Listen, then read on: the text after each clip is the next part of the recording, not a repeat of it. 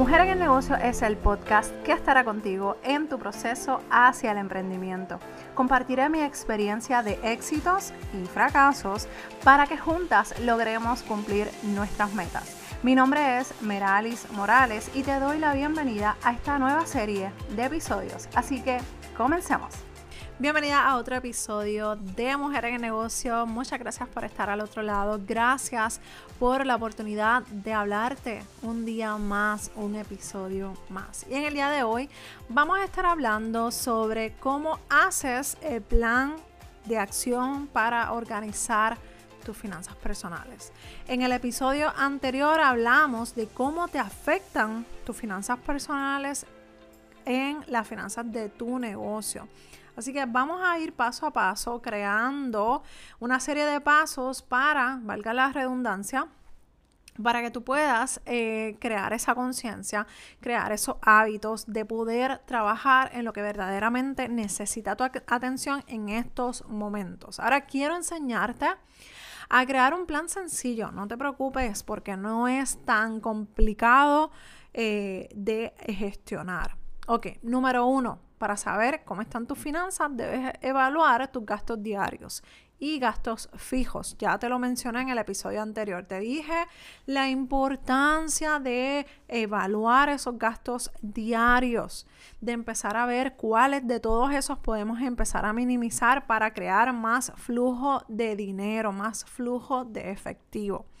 De esa manera podemos redireccionar dinero que puedes utilizar eh, que estabas utilizando de forma irresponsable, pero de ahora en adelante podemos identificar áreas importantes para poder eh, crear nuevos hábitos financieros. Así que ya debiste haber trabajado lo que es el monitoreo de gastos y empezar a arrancar a crear un plan de acción que vas a hacer con ese dinero que va a empezar a fluir, que va a empezar a sobrarte entre comillas, porque es un dinero que vamos a utilizarlo para otro propósito. ¿Está bien?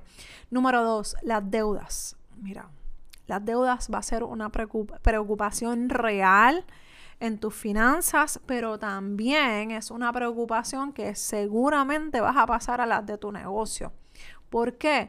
Porque tú vas a estar sumamente enfocada en tener, en obligarte, en tener que hacer ingresos y no vas a disfrutar el proceso.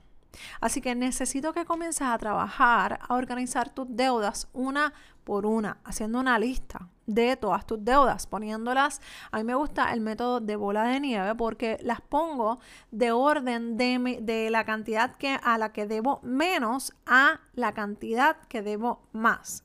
¿Cómo es eso, Meralis? Ok. Si tú tienes una tarjeta de crédito a la que le debes 150 dólares y esa es la más bajita, pues tú la vas a poner en la primera línea. Esa es la primera eh, deuda que tiene que estar en ese, en ese listado. ¿Ok? Luego de eso, lo que vamos a estar haciendo es que vamos a seguir organizando todas las deudas, cada una, ¿verdad? De acuerdo a su balance de menor a mayor, que la mayor sea la última que tú pongas en ese listado.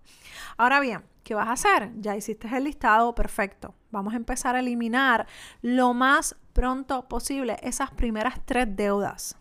Y sí, las primeras tres. Trata de enfocarte o sea, vas a enfocarte en una solamente, pero trata de salir de las primeras tres dentro de los primeros tres a seis meses. O sea, que, desde que estás comenzando a escuchar este episodio, cuenta tres meses. Y de tres a seis meses, ya esas deudas, esas primeras deudas, tienen que estar eliminadas. No es que vas a enfocarte en una sola deuda y las demás no las vas a pagar. No te estoy diciendo eso. Nos vamos a enfocar a que si tengo un dinero eh, que, me, que puedo utilizar eh, y estoy clara de que eso no me va a afectar en mi día a día ni en mis responsabilidades eh, diarias y básicas de mi familia, pues mira, voy a saldar esas deudas, voy a usar ese dinero para saldar esas deudas y entonces liberar más flujo de efectivo. Entonces ya te mueves entonces a la segunda deuda de 3 a 6 meses. Trata de que caiga en ese range principal de tres a seis meses. ¿Por qué? Porque vas a empezar a ver resultados y vas a tener más flujo de efectivo, ¿ok? Eso sí, por favor, analiza primero todas las cosas, todos los posibles escenarios financieros en los que tú te encuentras, porque yo te estoy diciendo eh, cómo lo pudieras hacer, pero al final del día tú eres la que vas a decidirlo porque tú eres la que conoces tus finanzas, tus necesidades básicas, las de tu familia. Así que no solamente salgas y apagas este episodio y arrancas a hacer eso que te estoy recomendando y sugiriendo. No quiero que hagas eso. Quiero que seas responsable y que lo que vas a hacer ahora apagas este episodio, se acaba este episodio y vamos a empezar a hacer el listado. Luego de que hagas ese listado, lo que vas a hacer es que vamos a empezar a evaluar, ok, me sobran 100 dólares este mes, lo puedo utilizar, no se afecta a mis finanzas o mis necesidades básicas, ni las mías ni las de mi familia.